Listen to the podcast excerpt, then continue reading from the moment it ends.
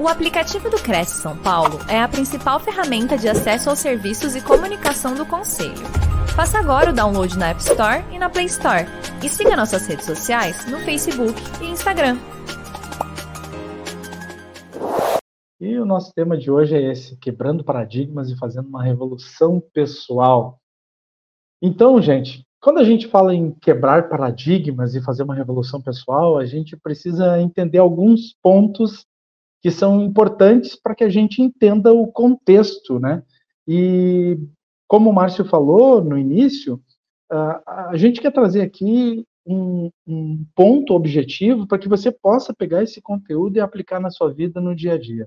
Eu sempre uh, falo sobre isso, que a gente pega coisas complexas e a gente transforma isso em coisas práticas para o dia a dia. Eu acredito que esse é o grande propósito do meu trabalho e é isso que eu levo para as pessoas.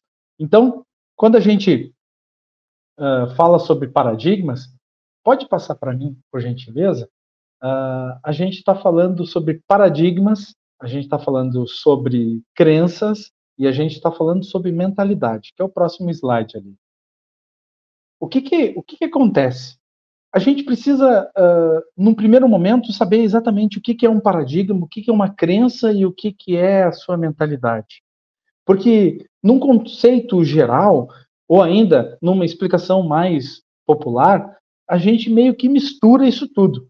E é importante que a gente entenda que cada uma dessas coisas tem um papel fundamental na nossa inteligência emocional e também na nossa inteligência existencial.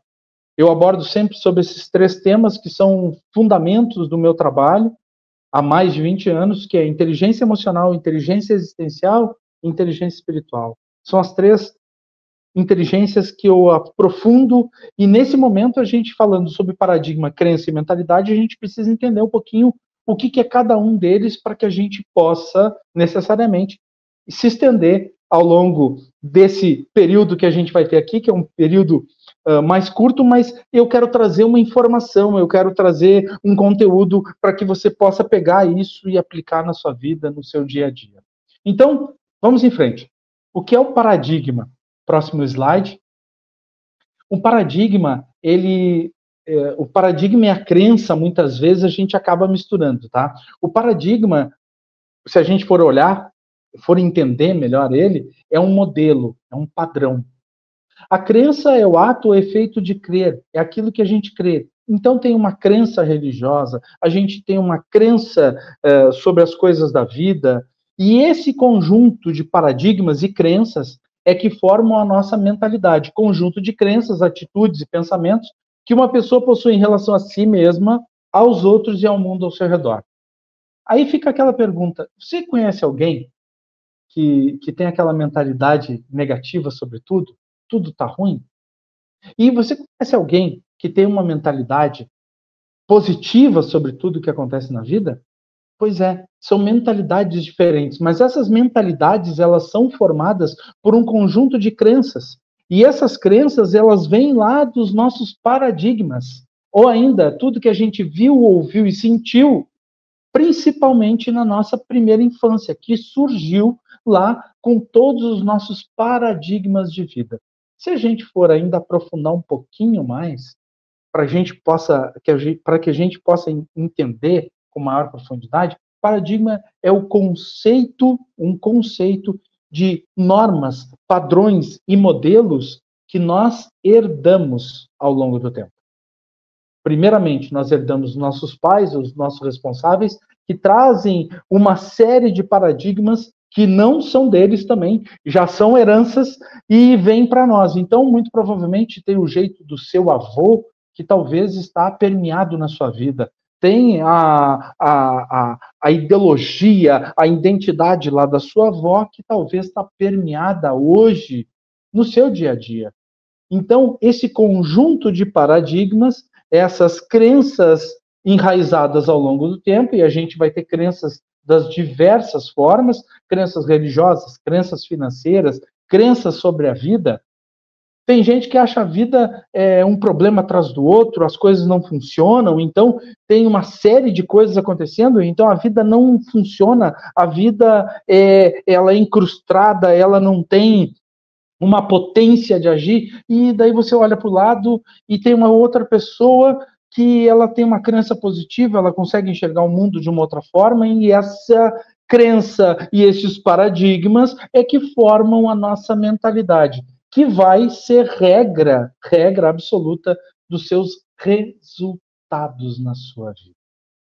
A gente olha para um cenário econômico e a gente, usando como exemplo, a gente pode ver um cenário econômico ruim, ou a gente pode ver um cenário econômico bom.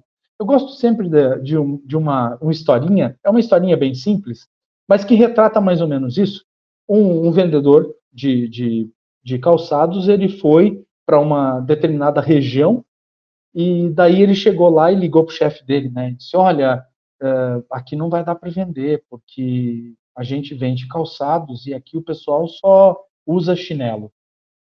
E daí o chefe mandou ele voltar. Pegou uma outra pessoa e mandou uma outra pessoa para a mesma região.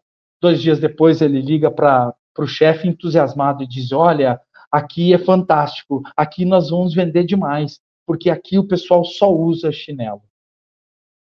É a mentalidade, é o jeito de ver a vida. Mas essa mentalidade foi criada pelas crenças e pelos paradigmas que a pessoa adquiriu ao longo da sua existência.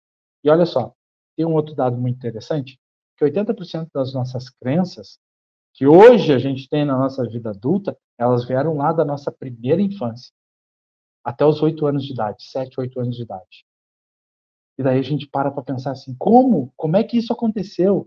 Tudo, absolutamente tudo que a gente viu, ouviu e sentiu formaram as nossas crenças. E essas crenças ditam o nosso ritmo de vida. E essa, esse conjunto de crenças serve como modelo ou padrão para você usar na sua vida.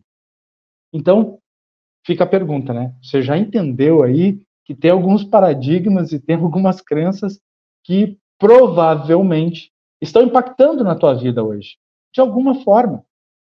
Então, qual é o modelo padrão que eu sigo e que eu não consigo me desvencilhar? Qual é a crença que eu trago lá da minha primeira infância que reflete hoje na minha vida? E esse conjunto de paradigmas e crenças que formam a minha mentalidade é como eu enxergo o mundo, como eu enxergo as pessoas, como eu enxergo as possibilidades de crescimento pessoal e profissional em todas as áreas da nossa vida. Então, quando a gente, uh, quando a gente entende, quando a gente consegue perceber que isso tem efeito direto nos nossos resultados, a gente começa a ter uma atenção redobrada para esse mar de coisas que acontece e que muitas vezes são coisas meio que automáticas. Porque se eu tenho uma crença, né, vou pegar um exemplo claro, eu desconfio de todo mundo, porque eu já fui uh, ludibriado, eu já fui enganado lá atrás, então eu desconfio de todo mundo. Quando eu desconfio de todo mundo, o, a minha mentalidade está setada para isso. A minha crença é que, em algum momento, aquela pessoa ou determinadas pessoas né, ao meu redor, na minha zona de trabalho, na minha zona uh, de convivência familiar, alguém vai me enganar alguém vai fazer isso. E essa crença está enraizada. E esse, essa crença enraizada formou um paradigma, um modelo, um padrão. Então, ao menor sinal, eu me afasto porque aquela pessoa pode, pode me ludibriar, pode me enganar. E assim é que eu vejo as pessoas ao meu redor, assim é que eu vejo o mundo.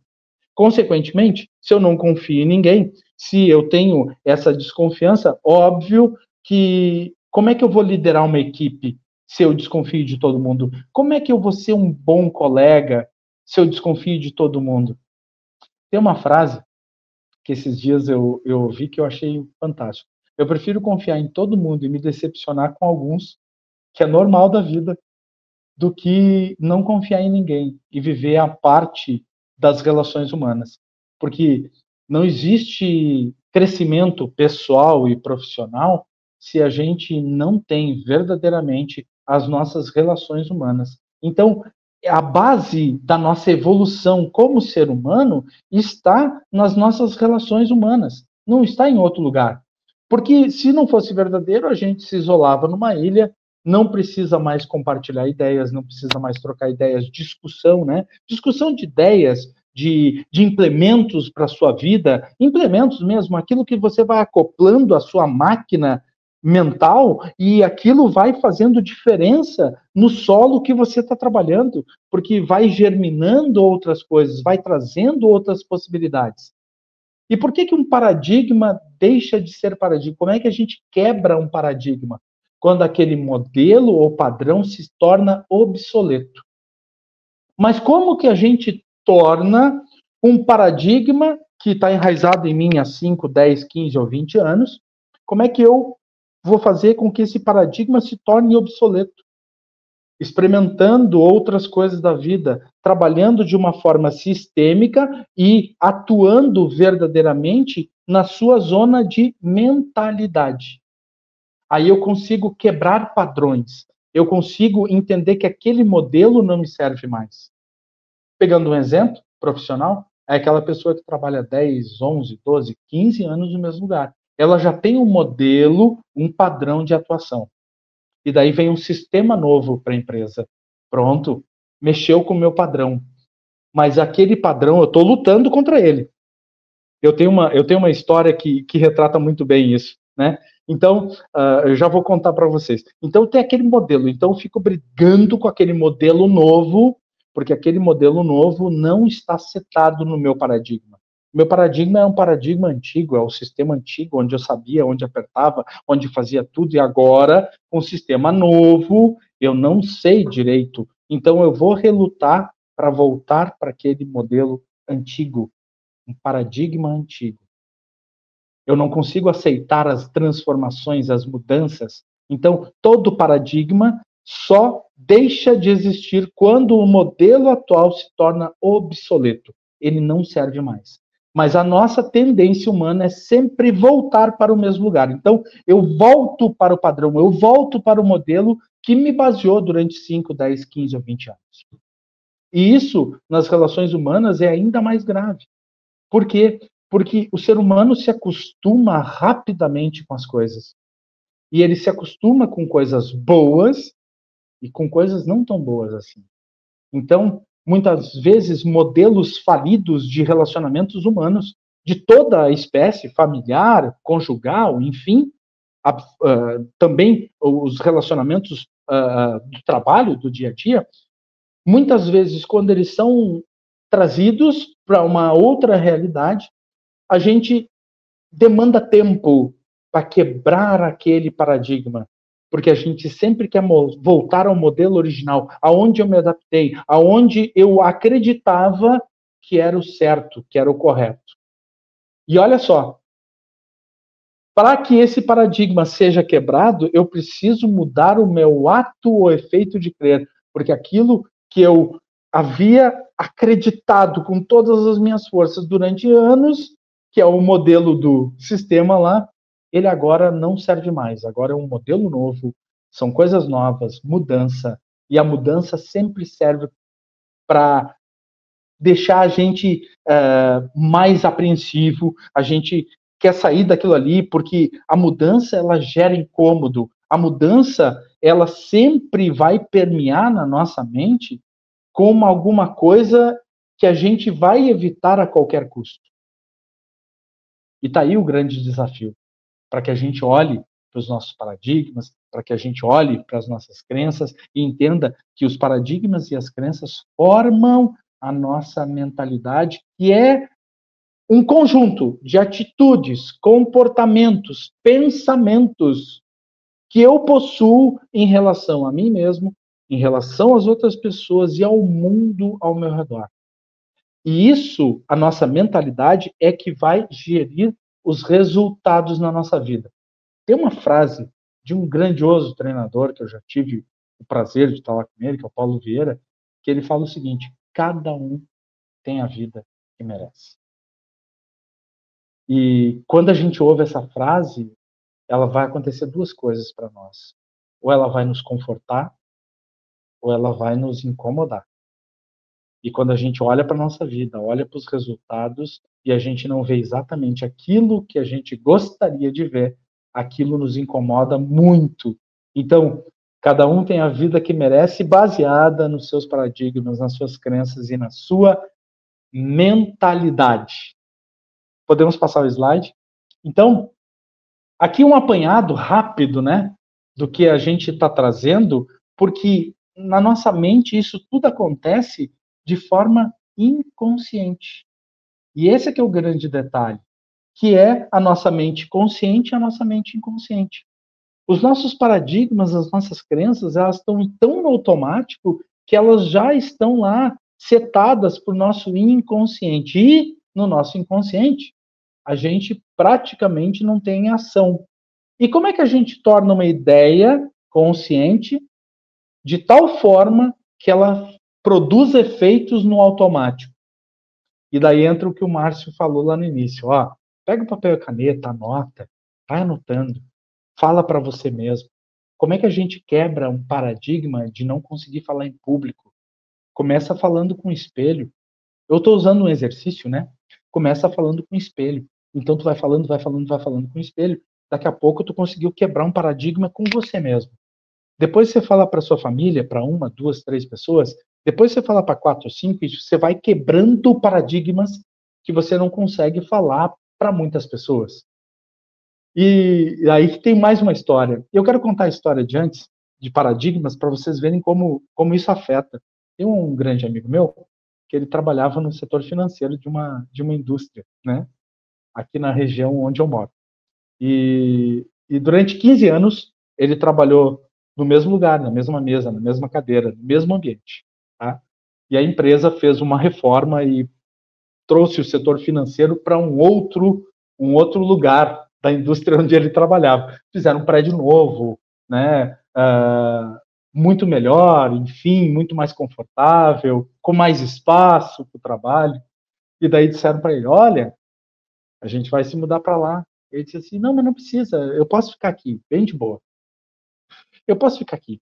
Ele estava tão relutante em sair da mesa dele, e ele falava comigo sobre isso.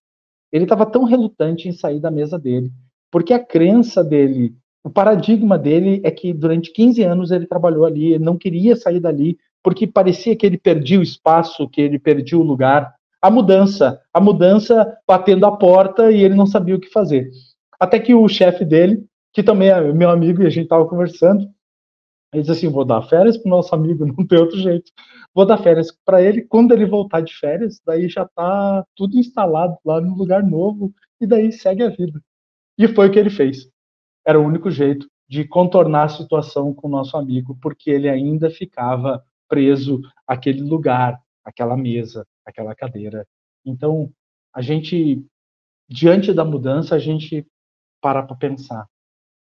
Então, é importante que a gente tenha essa clareza, isso é uma história real, tá? É, que a gente tenha essa clareza sobre a nossa mente consciente e inconsciente.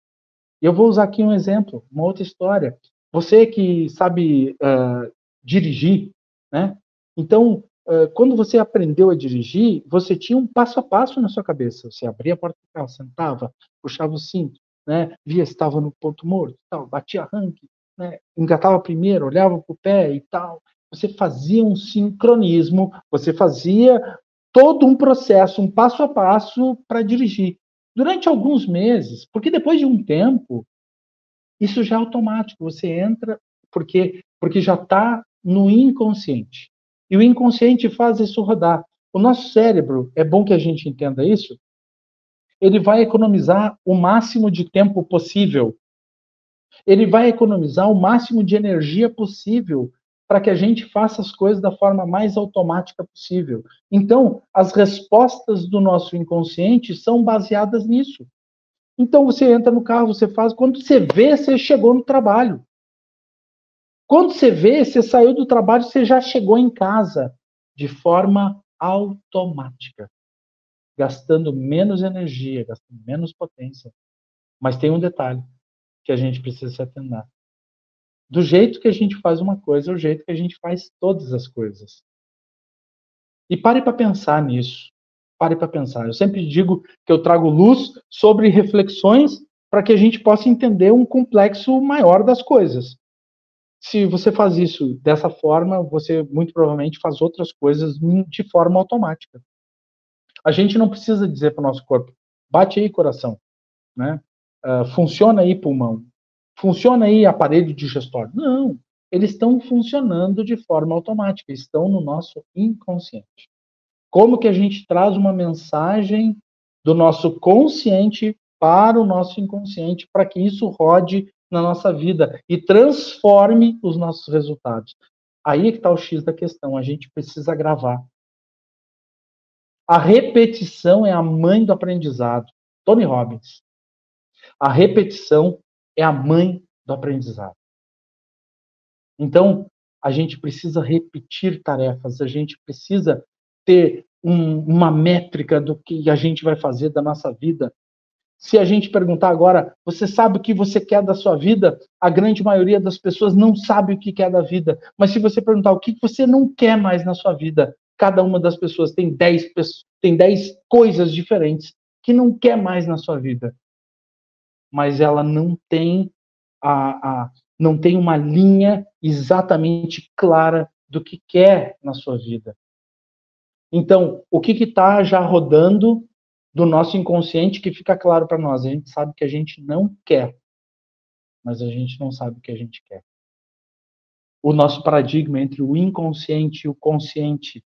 E, passando o slide, eu quero trazer para vocês também um jeito para que a gente possa tirar isso do nosso inconsciente e trazer para uma realidade, para que a gente possa olhar para isso com vontade, né?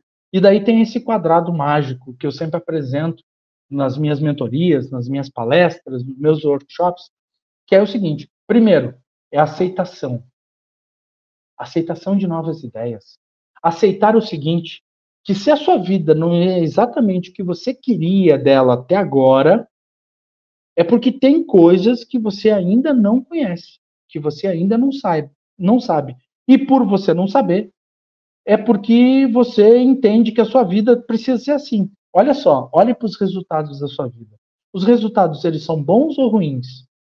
A sua vida pessoal, a sua vida profissional, elas estão de acordo com aquilo que você pensa a respeito de você? Então, se por um acaso tem alguma diferença entre o que você imagina e o que se retrata na sua realidade, é porque você não aceita novas ideias e você continua fazendo do seu jeito e tendo os resultados que você tem até hoje. Então, primeira coisa, aceitação.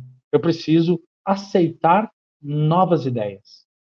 E eu não estou dizendo para aceitar novas ideias para seguir a manada, para fazer coisas extremamente diferentes, porque isso a gente não vai fazer. Isso é engano, não vai acontecer. Mas você parar para pensar, para refletir, para colocar um ponto de interrogação naquilo tudo que você fez da sua vida até hoje. Isso é aceitação. É a gente aceitar um novo horizonte. A gente entender que não é só a nossa ideia que está certa nesse mundo, não. Que tem outras ideias que podem ser ainda melhores do que, as nossas. Mas então, no primeiro momento, a gente tem aceitação. Eu aceito novas ideias. Eu paro para pensar, eu paro para refletir e eu vejo que lá naquela ideia que me passaram, lá naquele tem alguma coisa que bateu. Tem alguma coisa que bateu. Aí eu trago para o segundo quadrado, que é o C da consciência. Eu não posso desver as coisas. Eu vi que tem um fundo de verdade. Eu vi que aquele momento, do jeito que eu estava fazendo aquilo, não estava funcionando. E daí a pessoa veio e me mostrou um novo método e do jeito dela funciona muito melhor. Eu não tenho como desver isso. E daí eu trouxe para a consciência. Trouxe para a consciência, eu posso até negar para os outros. Para mim, não. Para mim, já caiu na consciência. E se já caiu na consciência, agora o que, que eu tenho que fazer com isso? Agora eu tenho um pepino, né? Eu tenho um pepino grande porque eu aceitei uma nova ideia. Até agora eu não tinha aceitado. Aí eu aceitei uma nova ideia. E no momento que eu aceitei uma nova ideia, eu vi um novo meio de fazer melhor aquilo que eu sempre fiz. Trouxe para consciência. Ah, e agora? E agora o que, que eu faço com isso? Agora eu preciso ressignificar uma aceitação de uma nova ideia que me trouxe uma nova consciência.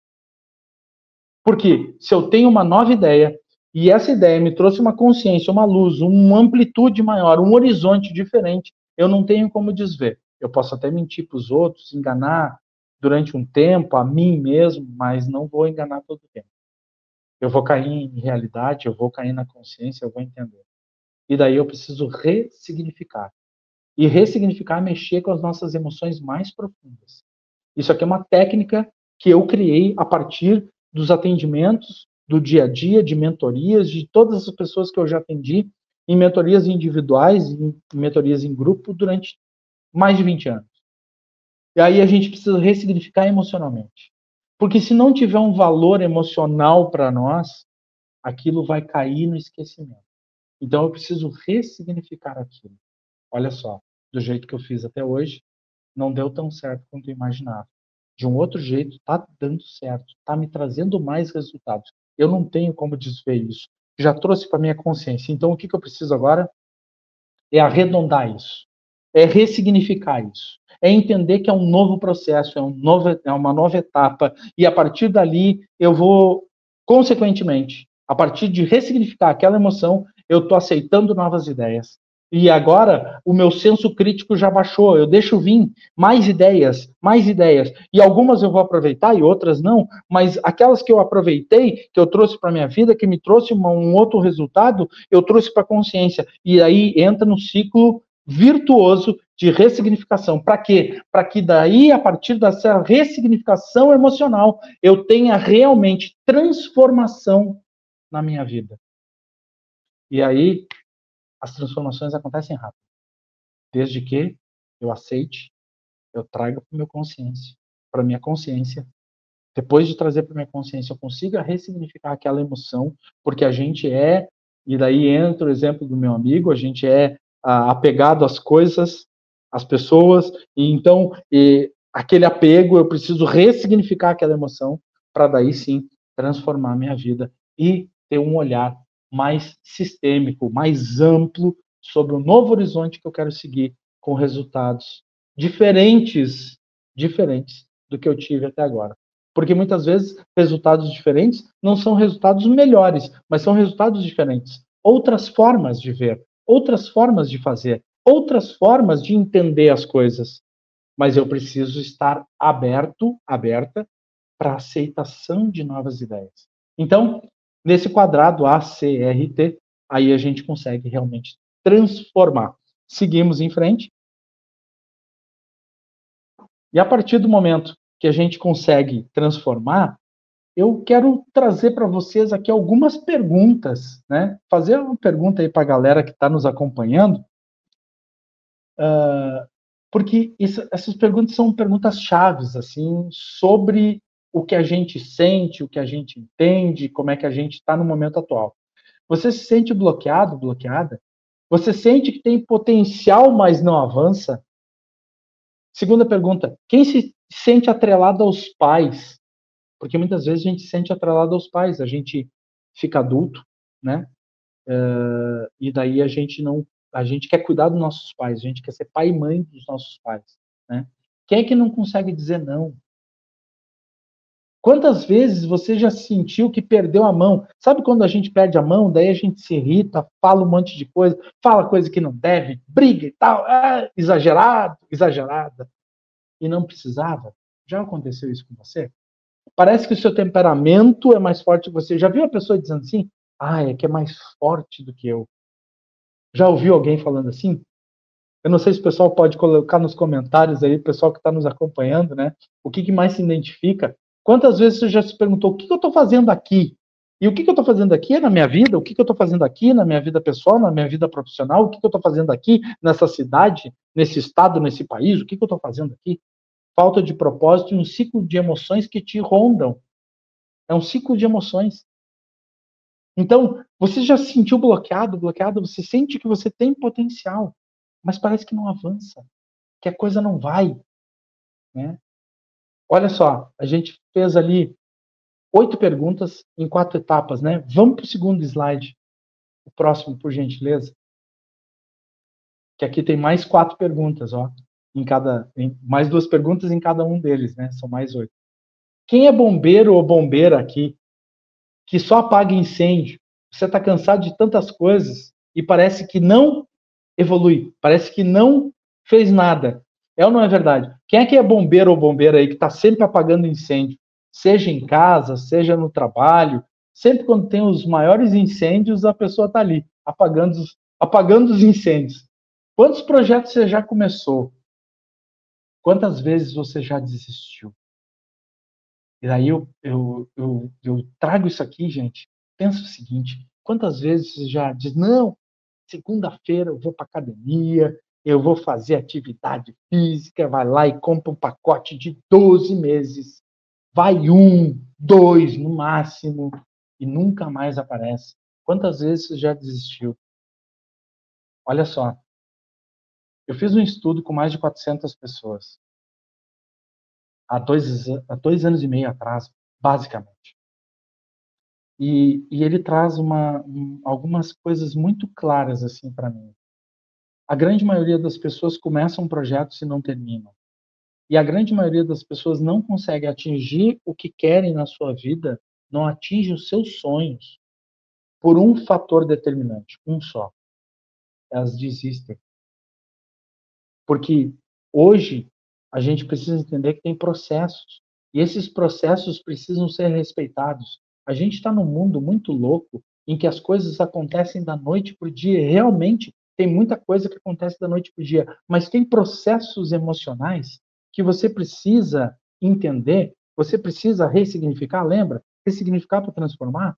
Você precisa ter uma clareza mais profunda. Muitas vezes precisa de de terapia, muitas vezes precisa de um, de um aconselhamento, muitas vezes precisa de uma mentoria, muitas vezes precisa mergulhar mais profundamente, e aqui eu falo também como neuropsicanalista, a gente tem questões que a gente precisa mergulhar mais profundo para poder entender aonde é que a gente está desistindo, aonde é que a gente está parando. Porque a grande maioria das pessoas não realiza seus sonhos porque desiste, porque é mais fácil porque é mais simples. Será? Será de verdade que a gente veio para essa vida para tomar atalho para tudo? Eu acredito que não, né? Quem não tem problema, é a, é a questão 7 quem não tem problema? Qual é a diferença em quem sabe lidar com os problemas e quem não sabe? Essa que é a, a diferença básica. Problema todo mundo tem. A grande o grande questionamento é como você enfrenta os problemas que você enfrenta. Como você lida com os problemas que todo mundo tem, maiores, menores, mais drásticos, menos drásticos, enfim, todo mundo tem. Problema é inerente à vida. Você deu uma respiradinha desse lado do mundo, quando você vem, e o último suspiro, quando você vai, você vai ter problema. Entre o primeiro suspiro e o último, você vai ter problemas sempre. Mas qual é a tua habilidade de lidar com esses problemas? Essa é a diferença. E crenças e paradigmas que a gente vinha falando, realidade versus mentalidade. Muitas vezes as pessoas têm uma realidade distorcida da vida e das pessoas. Por quê? Porque os seus paradigmas, as suas crenças estão enraizadas nisso, nessa, nessa pseudo-realidade que as pessoas ainda fomentam na sua vida, porque entendem que mudar essa realidade implica em bater no peito e dizer assim: eu preciso rever meus conceitos, eu preciso rever minha vida, eu preciso tomar atitudes, eu preciso tomar providências, eu preciso me posicionar com A, com B, com C, pode ser na família, pode ser no trabalho, pode ser no dia a dia, pode ser com o seu cônjuge, você precisa se posicionar e você não se posiciona. Então, tem, tem as crenças e os paradigmas enraizados dentro de uma pseudo-realidade, e daí você não quer olhar para a verdade, você não quer olhar para outra realidade, porque isso vai impactar na forma como você vê o mundo, que é a sua mentalidade. E a sua mentalidade pode estar distorcida, e essa mentalidade distorcida é que está trazendo resultados inúmeros para a sua vida que não são mais condizentes para você, não tem mais a ver com você, e você insiste nessa pseudo da sua realidade. Será que não está na hora da gente rever os nossos conceitos de mentalidade? Seguimos em frente. Olha só essas perguntas assim, ó. E responda aí, pessoal que estiver aí com a gente. Você se considera estressado, estressada? Não consegue dizer não? É apegado ao emprego? É apegado aos filhos? Lembre-se, os filhos a gente cria para o mundo. É óbvio que a gente vai ter um apego, um amor, uma paixão pelos filhos, que eu acredito que são as melhores dádivas do mundo para nós. Como a gente evolui sendo pai e mãe, né? Como a gente vê o mundo diferente, como a gente se esforça para dar o melhor para os nossos filhos, todos nós somos assim. Mas quem é apegado, quem não deixa o filho viver, né? Então, a gente precisa pensar nisso. Quem tem limites baixos à contrariedade, foi contrariado, contrariada, enlouquece, briga, né, esbraveja, lembra de perder a mão? Talvez esteja aí. Quem se considera ansioso, ansiosa, angustiado, angustiada, quem se considera aí? Olha só, são algumas perguntas que a gente precisa fazer. Mas eu preciso te fazer todas essas perguntas e se você respondeu sim para uma, duas, três ou mais dessas perguntas, eu preciso te dizer uma outra coisa. Seguimos aí no. Seguimos à frente com o slide. Se você vive assim, eu tenho uma coisa muito séria para te dizer. Seguimos? Você está doente e não sabe. E daí segue o próximo slide que representa isso você pode tomar água, você pode fazer exercício, ter uma alimentação saudável, dormir oito horas, que é uma regra básica, né? Então, se você fizer isso, você vai ter saúde. Mas se você não cuidar da sua saúde mental, você vai adoecer. E isso é inevitável para todos nós. Você pode fazer todos, todos esses protocolos e achar que está tudo certo, mas cedo ou mais tarde você vai adoecer se você não cuidar da sua saúde emocional, da sua saúde mental. Seguimos? Então, gente, eu trouxe aqui, uh, isso aqui faz parte de um trabalho que eu estou realizando, que é o ciclo da autotransformação emocional, tá? Dentro desse ciclo da autotransformação emocional, a gente fala sobre desbloqueio mental e emocional, reconstrução existencial, autorregulação emocional, poder existencial, ciclo da maestria, resiliência mental, problemas versus desafios e criação de futuro. Isso tudo está dentro de um programa que eu desenvolvo chamado Ciclo da Autotransformação Emocional. E muito desse conteúdo que eu trouxe hoje para vocês, né, algumas partes deles estão dentro desse treinamento. Pode passar o slide, por gentileza? Uh, estão dentro desse treinamento que chama Ciclo da Autotransformação Emocional. Tá? Então, para encerrar, gente, tá aí as minhas redes sociais e dentro do, do período que a gente tem aqui, a, a gente vai ficar indo uns minutinhos com, com algumas, question, algumas perguntas, questionamentos, aí estão minhas redes sociais, quem quiser acompanhar.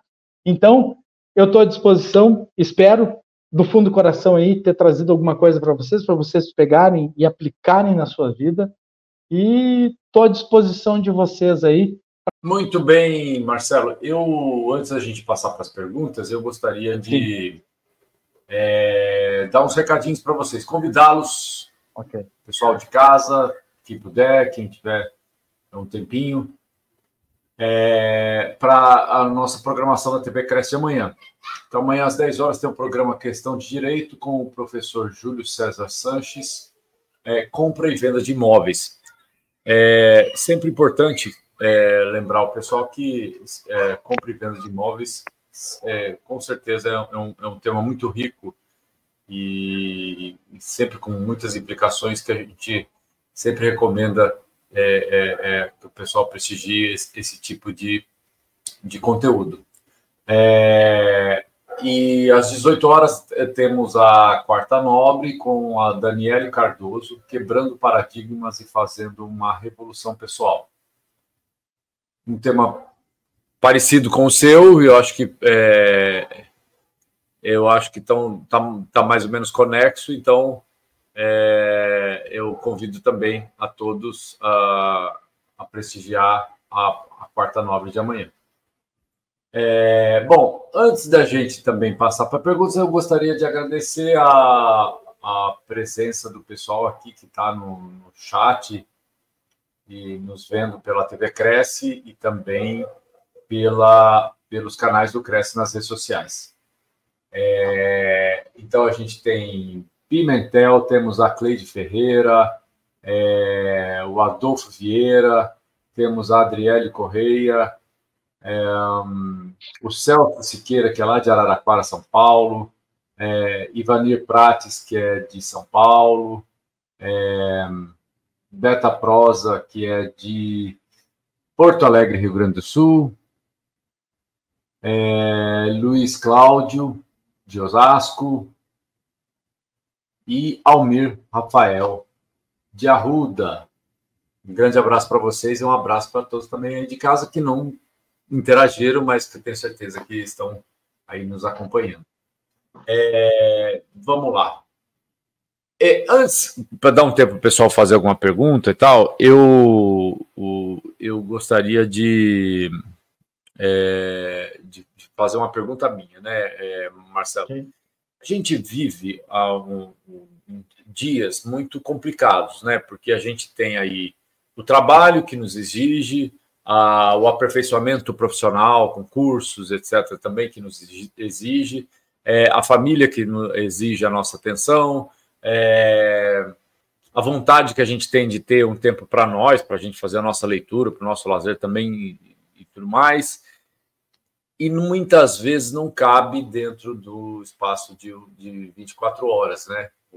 Uhum. Para quem é corretor de imóveis, o, o, o, final de semana às vezes é utilizado para fazer, para fazer vendas, e enfim, como, é, Marcelo, a gente, no meio de tudo isso, é, né, uhum. é, a gente equacionar sem que a gente também é, acabe caindo numa, numa ansiedade, né, numa, numa, numa perda de sossego né, interior uhum. por conta de, de, tantas variáveis que a gente tem que equacionar. O que, que você fala para nós sobre isso, Marcelo? Que eu acho que é um tema muito preocupante nos dias atuais, né?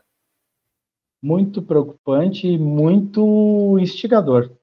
Muito boa a tua pergunta, Márcio, te agradeço.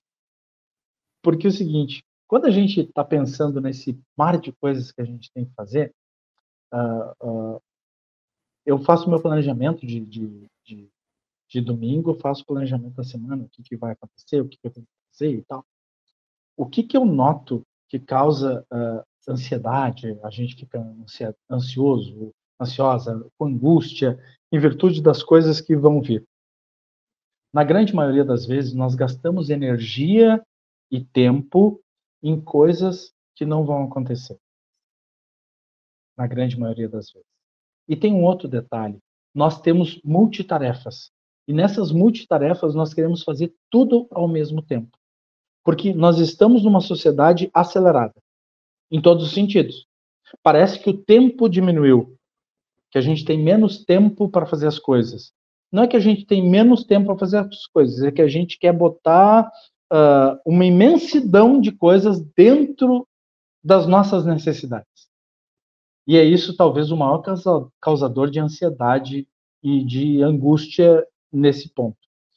Eu, pegando uma técnica bem simples, pode parecer é, irrisória, mas ela tem um fundamento muito prático. É simples. O que, que acontece com a gente quando a gente está em casa? A gente quer ler, a gente quer dar atenção para os filhos, a gente quer cozinhar, a gente quer fazer um agrado, né, para a esposa, para o marido, a gente precisa cuidar da casa, isso aí num, num complexo, né, num, num, num, vamos dizer assim, num dia mais uh, uh, comum, vamos dizer assim, da vida. E daí o que, que a gente faz? Em vez de a gente priorizar e fazer uma coisa de cada vez, nós queremos fazer tudo ao mesmo tempo. E esse talvez seja o maior causador de, de ansiedade e de angústia que eu conheço dentro dos lares porque a gente quer fazer tudo ao mesmo tempo. Então, quando a gente fala sobre tempo de qualidade, é aquele negócio de pegar 10 minutos e sentar e brincar com o filho. Esquece celular, esquece outras coisas, esquece que tem que limpar a casa, esquece. Faz aquilo. Uma tarefa de cada vez. Isso serve para. Eu cuido da minha casa, né? Então, uh, final de semana eu fui faxinar a casa. É uma coisa de cada vez, sabe por quê? Senão eu estou passando pano para tirar o pó e daqui a pouco eu já estou vendo uma outra sujeira ali, eu vou varrer, e daí eu me lembro que o fogão está sujo, eu vou lá dar um tapinha no fogão, aí eu me lembro que a roupa tem que botar para lavar, aí eu vou botar a roupa para lavar, aí quando eu volto, eu me lembro que eu tinha que passar o pano, aí eu vou passar o pano. e daí o que, que acontece no final do dia? Eu sinto que eu não fiz nada, porque eu misturei todas as estações, eu fiz tudo ao mesmo tempo, eu sinto que eu não fiz nada e tem um cansaço que me pegou. E eu não sei por quê. Eu estou usando um exemplo bem simples, prático. Isso acontece no nosso dia a dia. Lembra do bombeiro que eu falei antes? É o bombeiro. Marcelo, eu preciso que tu apague esse incêndio. Aí eu largo o que eu estou fazendo e vou apagar o incêndio. Quando eu volto para cá, eu preciso novamente me concentrar para fazer o que eu estava fazendo. E assim a gente passa o dia apagando incêndio. Ou é um incêndio pessoal ou um incêndio profissional. O que, que acontece no final do dia? A gente está cansado, está com dor nas costas, está com dor nas pernas, né? a gente não descansa direito, a gente se sente impotente diante da situação, porque a gente acredita que a gente não fez nada, a gente fez um bando de coisa, mas a gente não fez nada. Se, pelo simples fato, olha só, pelo simples fato, começa, desenvolve e termina uma atividade de cada vez. Isso é treinamento, é comportamental. Quando você começa a fazer isso, você sente que a sua produção aumenta e no final do dia você tem uma recompensa do seu cérebro dizendo o seguinte, ó, beleza. E sabe como é a primeira atividade que a gente precisa fazer para dar essa dica clara para o nosso cérebro? A primeira é fazer a cama. E ninguém faz. Ou a grande maioria não faz, né? Levanta da cama, já está atrasado e pula para dentro da roupa e vai para o trabalho, né? Primeira coisa, tira dois minutos e arruma a tua cama. Quando chegar de tardezinha, a tua cama está arrumada. Tu já mandou um recado pro teu cérebro, ó, eu gosto das coisas organizadas. Ó, eu começo e desenvolvo tudo aquilo, porque a cama está pronta, está pronta para me receber. E daí quando eu saio da cama, eu deixo ela pronta para me receber de noite. Pode parecer simples, mas faça. Faça para você ver a diferença que vai fazer começou uma atividade e a pessoa diz assim: Eu preciso que tu apague um incêndio agora para mim.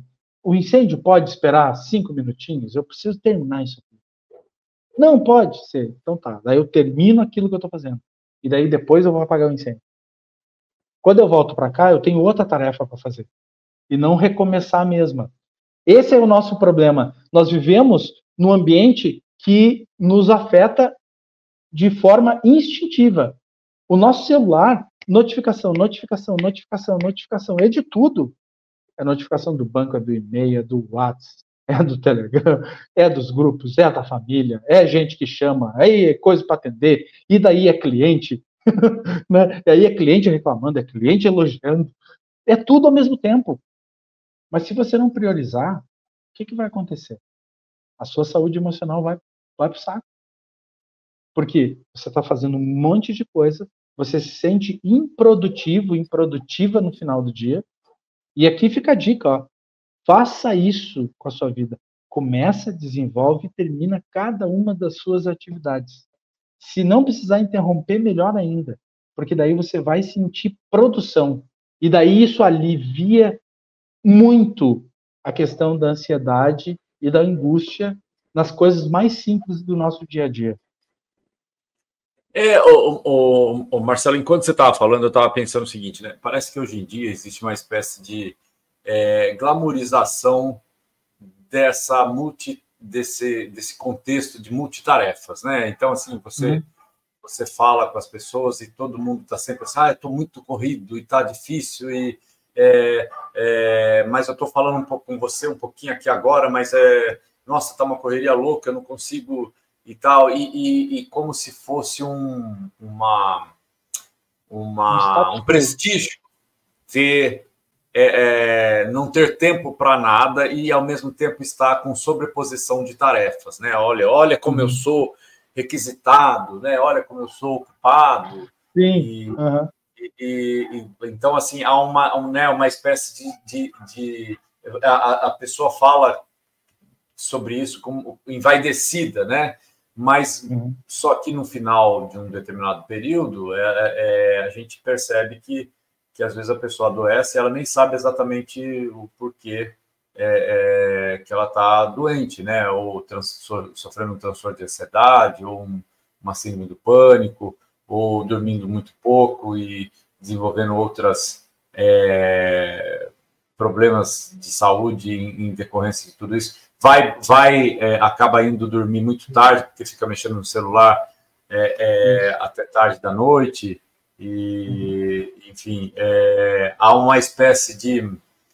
É, as pessoas meio que se vangloriam desse estado de, de coisas, né? E aquele que vira muito raro você você conversar com alguém hoje em dia e a pessoa falar para você: "Ah, não, minha vida está tranquila, eu estou fazendo meu trabalho, é, é, uma coisa de cada vez, e eu terminei o dia hoje bem, estou indo para casa, vou ter tempo para fazer um, me dedicar um, algum tempo, uma hora, uma hora e meia para um hobby, para um lazer, ou brincar com meu cachorro, ou brincar com meu filho, é, e tal. É, você não vê esse tipo de, de, de discurso, né, de narrativa da maior parte das pessoas. E, e, e, o que seria muito bom, né, se as pessoas começassem a valorizar isso, né? Parece que elas têm, a gente tem uma espécie de consciência pesada por uhum. nos permitirmos uma, uma, um momento de nada, né? Um, Exato. Né? Então, assim. Oi, perdão. Desculpa te, desculpa te interromper. Ou ainda, né, uh, priorizar algumas coisas. Ah, eu vou fazer a minha caminhada. Normalmente eu faço minha caminhada tardinha, né? E daí eu boto na minha agenda, é minha caminhada. É uma tarefa que eu gosto de fazer, eu gosto de fazer isso, então eu boto na minha agenda. Então eu marco meus compromissos até certo horário.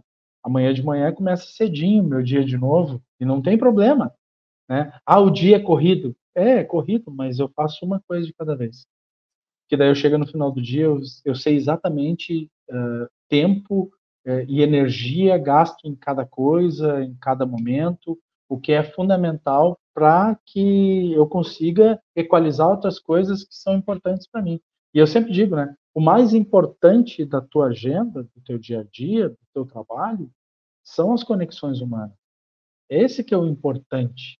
Então, muitas vezes, dar atenção para um amigo, para uma amiga que está precisando de uma ajuda, alguma coisa, é, talvez seja a glória do dia, talvez seja o grande ponto do dia. E muitas vezes a gente passa batido e a gente só se dá conta na hora que o amigo, a amiga, aquela partem, não estão mais entre a gente. Aí a gente vê duas pessoas bem claras em um velório. Aquela que está desesperada porque deixou coisas para trás, com aquela pessoa que se foi, né? E aquela pessoa que está triste, mas ela está de certa forma bem. Foi aquela que fez tudo que podia fazer por aquela pessoa que se foi.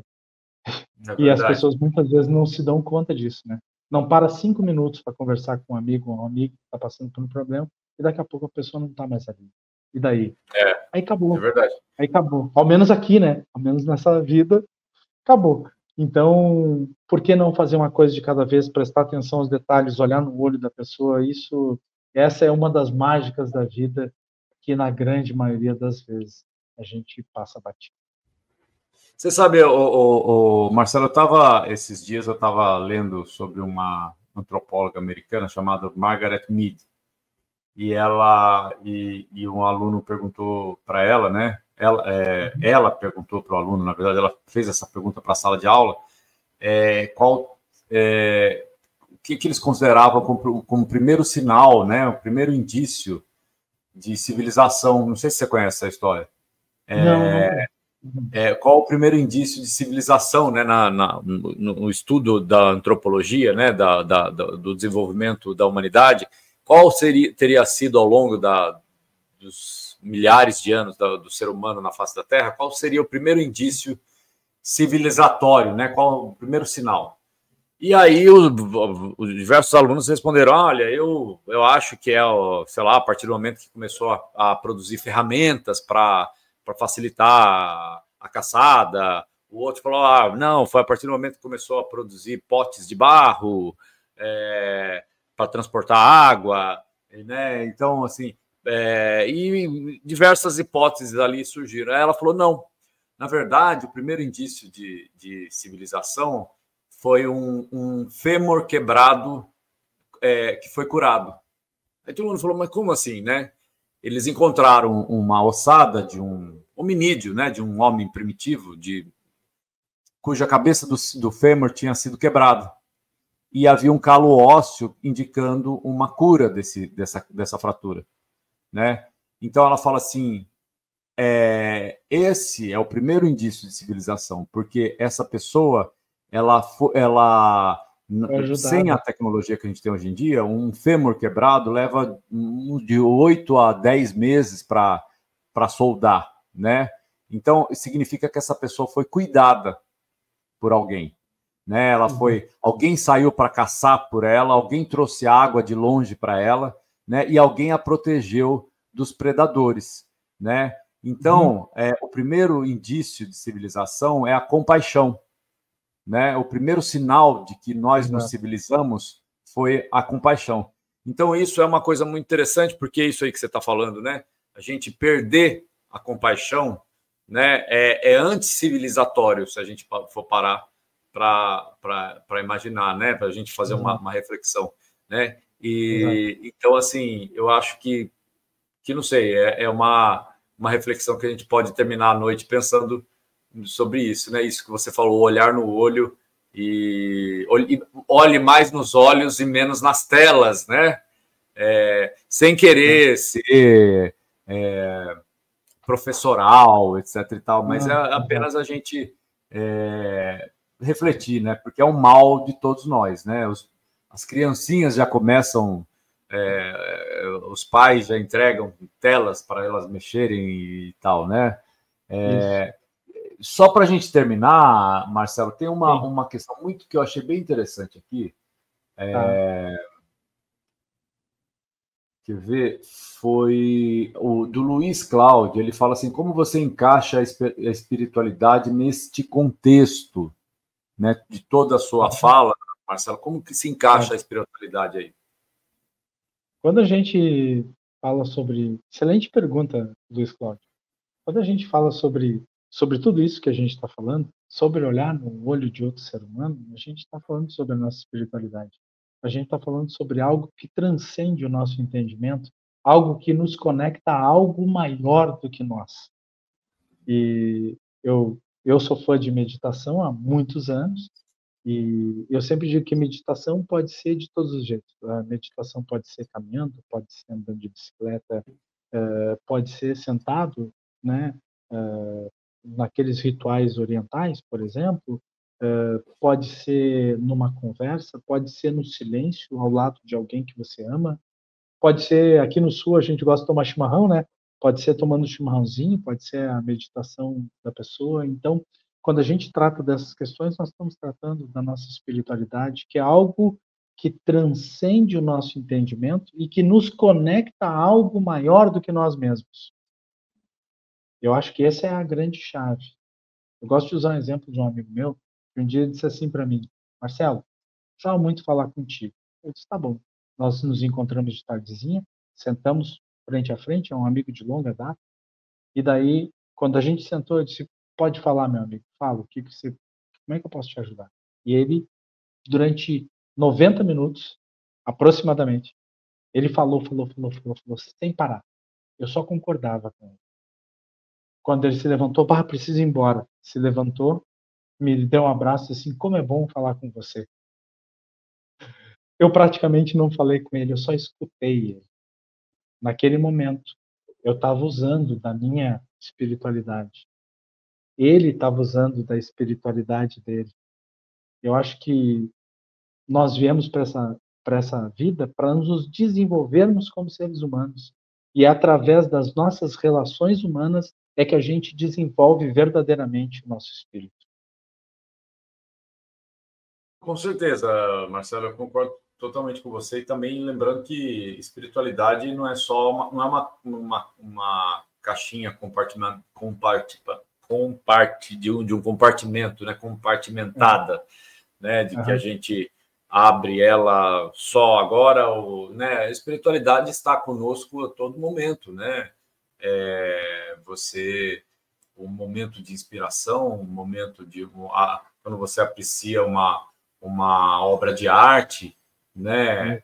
Quando você tem uma ideia revolucionária para para a solução de um problema do seu dia a dia, né? Uma ideia você fala, poxa vida, né? Que isso também é espiritualidade, né? Se a gente parar para analisar, eu não entendo, não, é, é, é, assim, cada pessoa tem uma visão, né? Mas assim, eu na minha maneira de ver e eu acho que na, na, na maneira de ver de algumas pessoas também, eu acho que não existe fronteira entre ciência, artes e a espiritualidade. É tudo uma coisa só, né?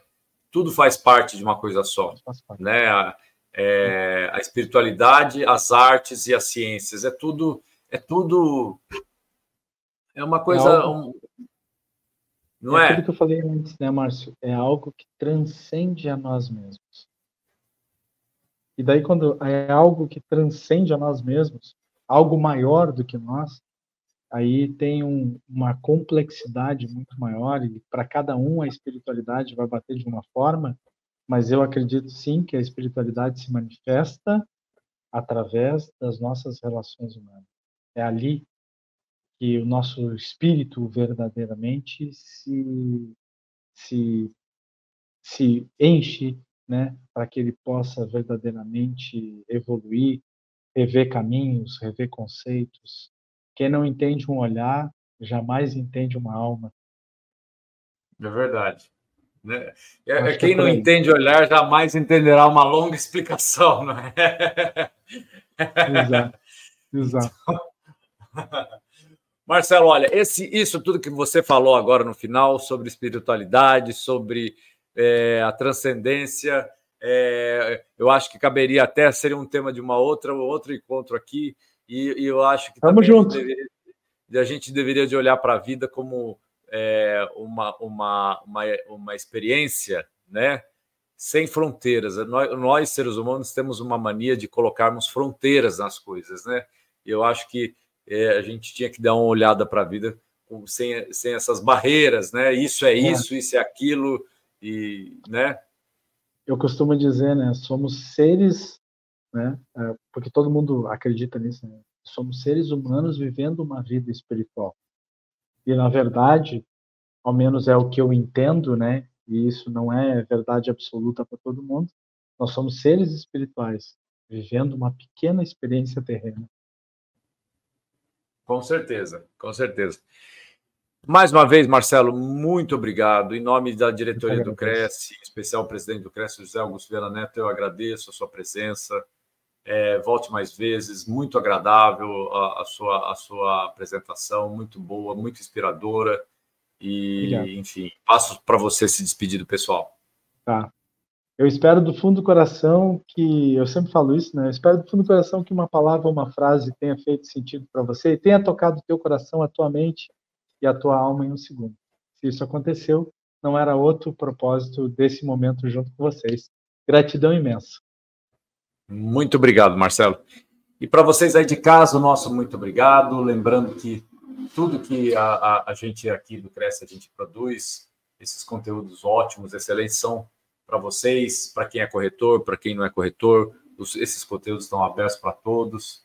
E, enfim, a gente faz com muito amor, o pessoal dos bastidores faz com muito carinho e com muita dedicação para que vocês tenham é, o melhor aproveitamento possível e, enfim, vocês possam se engrandecer cada vez mais com, com ideias, com, com conhecimento e, enfim, muito obrigado para todos e até uma próxima e Marcelo até uma próxima também. Um abração. Gratidão. Valeu, um abraço.